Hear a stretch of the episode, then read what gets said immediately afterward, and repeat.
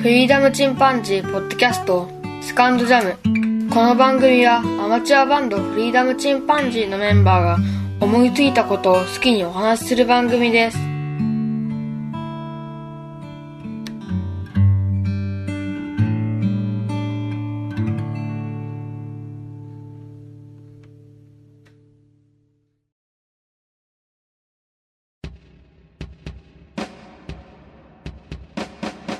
さあ始まりました。フリーダムチンパンジーの佐藤です。そういえば先日、久しぶりに鳥取県行ってまいりました。町内のバス旅行で行ってきたんですけども、まあ、日帰りで昼前にまず寄って、まあ、ちっちゃい子は結構多いんでね、子供たち、まあ、メインですので、蒜山高原にある小さな遊園地に寄りました。そちらでは、まあ、結構どれも古いものにはなるんですけど、小さな観覧車とか、それからジェットコースターとかあるんですけどもね、こちらでうちの次男とジェットコースター乗ったり、それからゴーカート乗ったりですね、して遊びました。それから鳥取県の方に移りまして、懐かしの米子市に寄りました。こちらでは、アナクランプラザホテルというところですね、のランチのビュッフェを食べました。懐かしかったですね、米子。もうあまり変わってなかったですけども、バスから見える景色が懐かしくてですね、あ、この街で暮らしたなとか、あ、この公園で、すごいちっちゃい頃の次男でや長男と遊んだなとか、そういう風な思い出を思い出しましたね。それから、大根島というところに行きました。二手に分かれてですね、小さい子たちは、境港市にある水木しげるロードというところに行きました。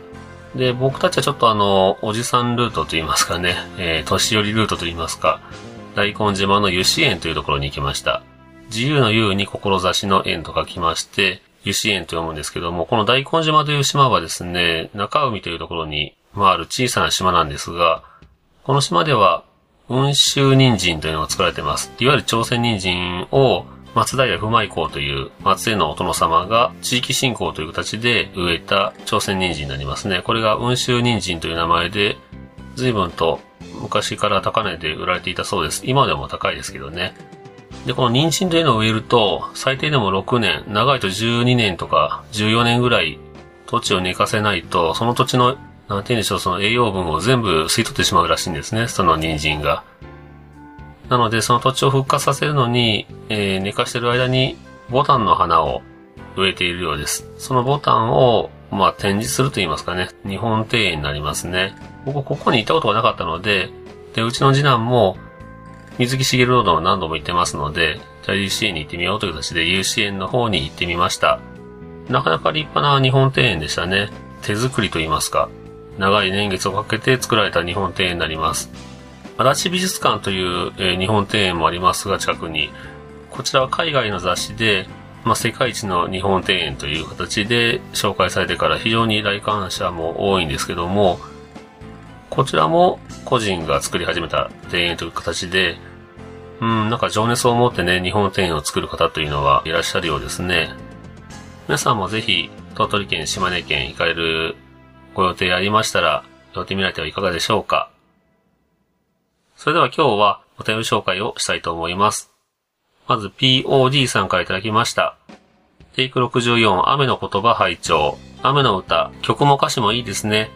カリーちゃんの言葉のセンス素敵です。私もウォーターエイドジャパンに寄付させていただきました。というふうにいただきました。POD さん、えー、曲を褒めていただいてありがとうございます。歌詞の方を提供していただいたカリーちゃん。そのカリーちゃんが、えーやっているウォーターエイドジャパンという NGO って言いますかね。えー雨の降らない地域を支援するという活動をしているところ、僕も、あの、小学ですが寄付させていただきましたが、POD さんもされたようですね。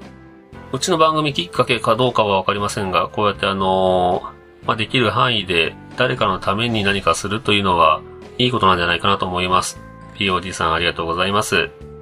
続けて、POD さんから、テイク65を拝聴ケンさん転勤ですかサラリーマンの宿命ですが、私の知人の中でも転勤の多い人の方がむしろ豊かな人生を送っている気がします。時々仕事と生活のパターンが変わるのは良いことなのかも。静岡生活楽しんでください。番組の配信、感覚が空いてもいいので、ぜひ続けてください。というふうにいただきました。そうですね、転勤、僕も小さい頃から父親の転勤に連れられて、えー、両手の指では数えられないぐらい引っ越しを経験しております。幼稚園も2つ、小学校も3つという感じで、あちこち引っ越しをしたわけですが、まあそうですね、いいこともあれば悪いこともあるというとこもありましたけど、うーん、何かリセットできたりもしますし、土地土地に、えー、自分の思い出が残ってたりしますので、それは一つの財産かなという気はしますね。彼の場合やっぱり家族がいますからね、引っ越しが決まったというふうに言われて、中学2年生のね、長女ちゃんは泣いてしまったそうなんですけど、うーん、まあそれでもね、えー、静岡もいいとこだと思いますので、まあ、気持ちを切り替えて、うん、楽しんで生活してほしいですね。POD さんありがとうございます。それから、椿雷道さんからいただきました。こちらも67を拝聴雨の歌好きというふうにいただきました。雨の歌、えー、フルでかけさせていただきました。聞いていただけて嬉しいですね。ありがとうございます。それから先ほどの POD さんと、いつもあの、お便りをいただいているトリフィドさんが、ツイッターで、えー、お話しされていた中で、ハッシュタグをつけていただいてますね。POD さんが、トリフィドさんに、フリーダムチンパンジーポッドキャストへのトリフィドさんの投稿を楽しく聞かせていただいておりますという風な形で、それに対してトリフィドさんが、興味がオーバーラップする方からリプ嬉しいです。フリチンさんへの感想までお褒めいただき、お恥ずかしい。番組続けてくださるようで、ほんとよかったですという風に、えー、ハッシュタグ付きで言っていただきまして、まあ、それにまた POD さんが、フリチン続くみたいで私も嬉しいです。私も時々番組に投稿したいと思いますという風にいただいております。本当に嬉しいですね。あの、聞いていただけてるというのが分かると配信しようという気にはやっぱりなりますよね。なので、始まったばかりでお便りあまりもらえてない番組とかを見ると僕は応援したくなってお便りを送るんですが、まあ他の方がね、お便りされるようになってくると僕がサボり始めるというところがあるんですけども、本当にあの、お便りいただけるというのはとても嬉しいですね。トリフィドさんとそれから POD さんありがとうございます。それから、ゆいまるさんからいただきました。快速旅団のゆいまるさん。夜のゆいろくとかね、それから、幹事長のいいことを教えちゃうというゆいろくさんの番組。こちらは、今で549回、次回で550回を迎えるという、すごい長寿番組をされてます。ゆいまるさんからいただきました。閉店後のお掃除しながら聞いていますという形で、えー、いただいてますね。ありがとうございます。僕も行ったことがある北海道の夕張市でお店をされてるんですね。ご夫婦で。バイク乗りのためのツールを、えー、販売されてるお店ですね。僕もすごい安いものですけど、あの、レジャーシートといいますか、コンパクトな保温シートみたいなものを購入させてもらったことがありますね。快速榴弾のステッカーがついてきたんですが、そのステッカーもかっこよかったので、えー、バイクのヘルメットとか、それからバイクの本体に貼っております。ゆいまるさんありがとうございます。それから、椿雷道さんからいただきました。会ったことのあるポッドキャスターさん、かっこ直接会話するレベルでという形で、たくさんのポッドキャスターさんの名前を書かれてますが、その中に僕の名前も入れていただきました。本当にたくさんの方とお会いされてますが、で僕は何人会ったことがあるんだろうと思いまして、昨日、え、紙に書き出してみました。すると、えー、総勢27名の方と僕はお会いしてますね。びっくりしましたね。こんなにお会いしてたかと思いましたが、最初にしのちゃんというポートキャスターさんとお会いしてから、それからいろんな方にお会いしました。まあ、特に好きなポートキャスト、ダゲな時間のイベントに行った時にたくさんの方とお会いしてるというのもありますけどもね。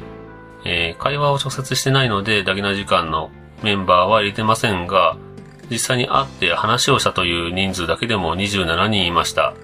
まあ、この中には僕の弟とかね、それから弟が一緒にポッドキャストをしている榊泉さんとかも含めてお会いして話をしていました。やっぱりイベントに行くといろんな方とお会いできますし、僕が自分から動いてね、えー、話をしに行ったという方もいらっしゃいますね。ゲストに出ていただいた方もいますし、まだまだお会いしたい方はたくさんいらっしゃいますね。ポッドキャスターさんもですし、リスナーさんもそうですね。これはやっぱり僕が今配信しているからというのもあると思います。なので、会いに行けるし、会ってくださるというところもあると思います。そういう意味では、ポードキャストをやっていってよかったなと思いますね。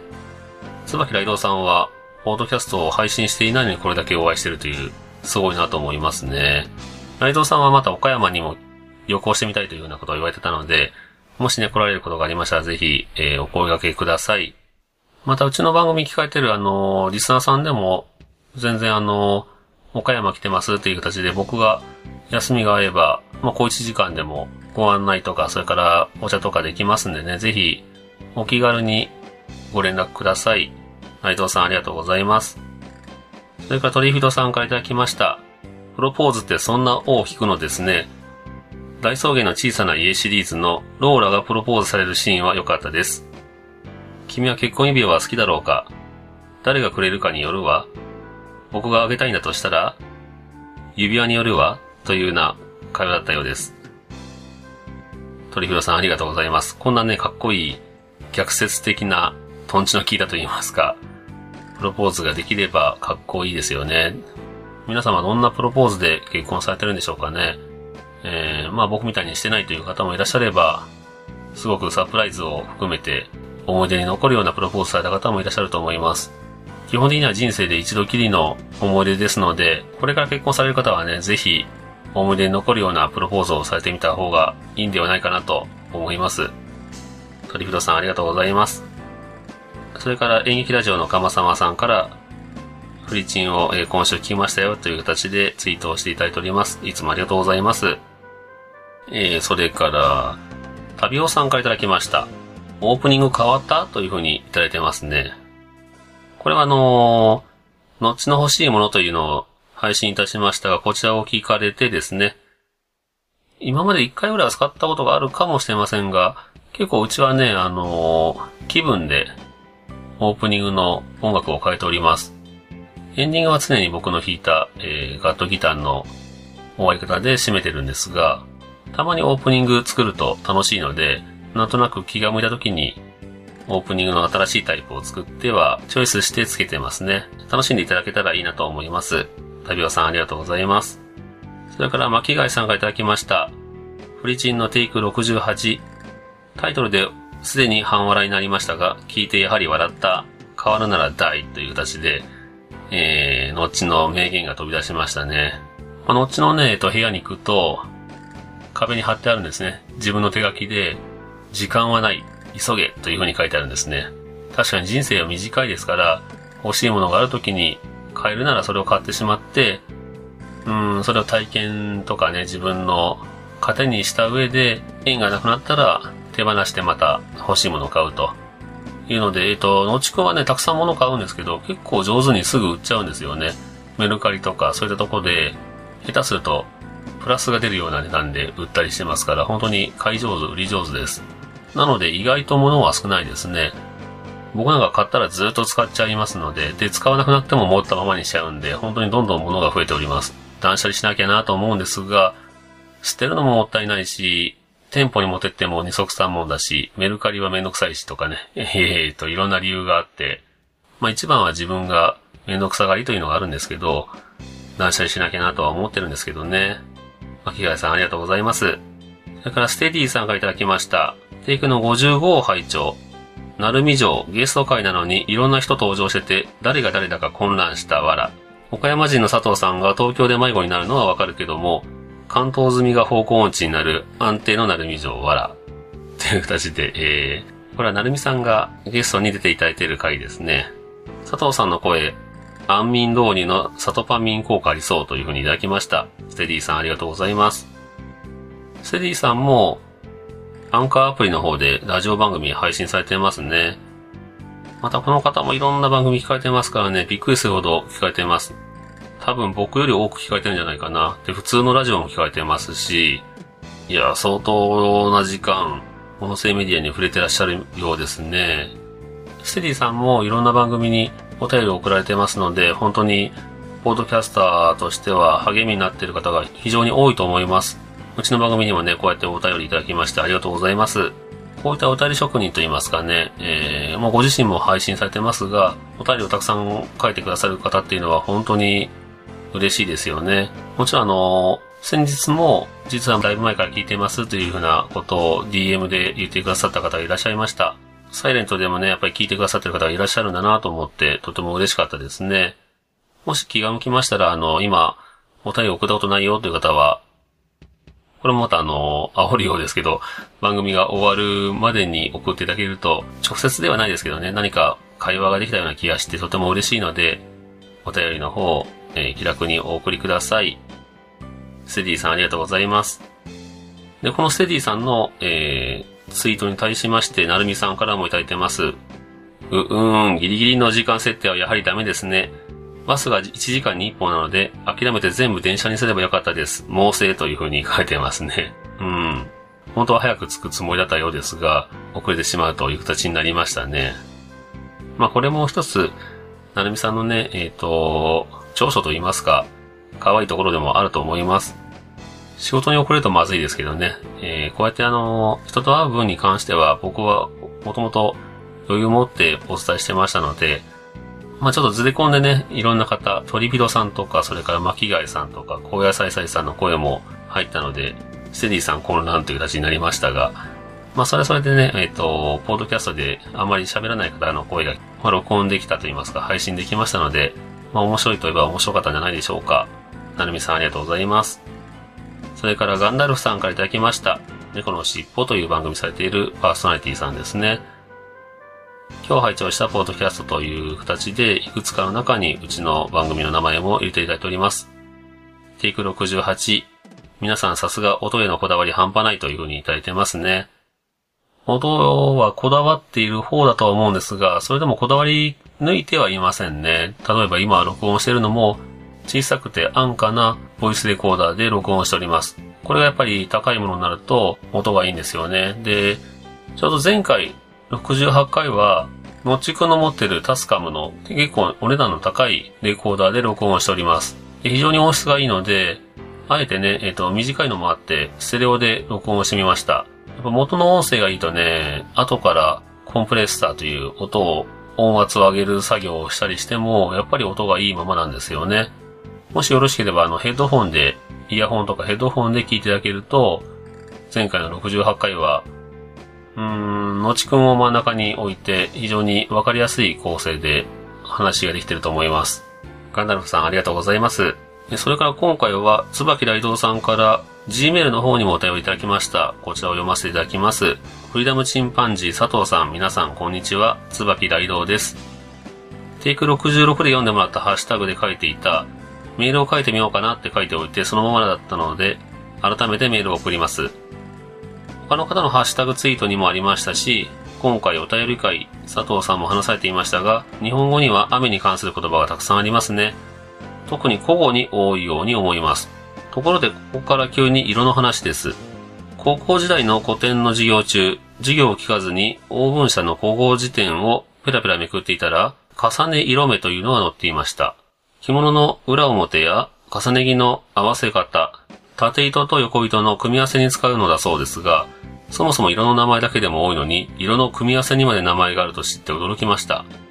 例として、紅と黄色はつぼみ菊。白と紫で白椿。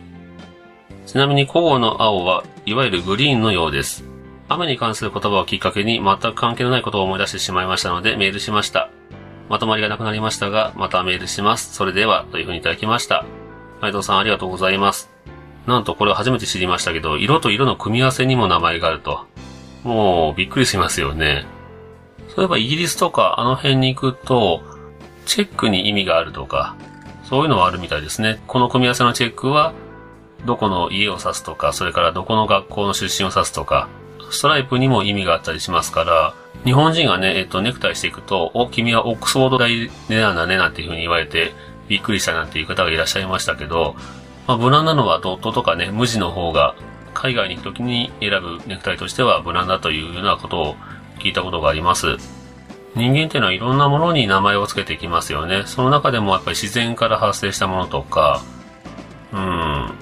風景そのものにもいろんな名前が付いてますし、自然現象、それから音にもいろんな名前が付いてそうですね。こういった言葉、新しい言葉を覚えるというのはとても、うん、知的好奇心が刺激されますね。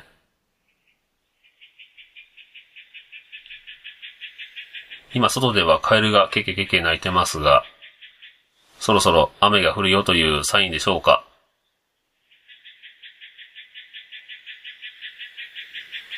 あ、これは降りますね。だいぶケケケケ泣いてますね。可愛いですけどね、カエルが鳴くのも。ということで、えっ、ー、と、カエルがキョロキョロ泣いてますので、そろそろ終わろうと思います。内藤さんありがとうございます。皆様もよければお気軽に、ツイッターではハッシュタグフリーチン、もしくは Gmail の方にお便りをください。それでは、えっ、ー、と、カエルが可愛く泣いていますので、このカエルの声を聞きながら終わろうと思います。それではまた、さよなら。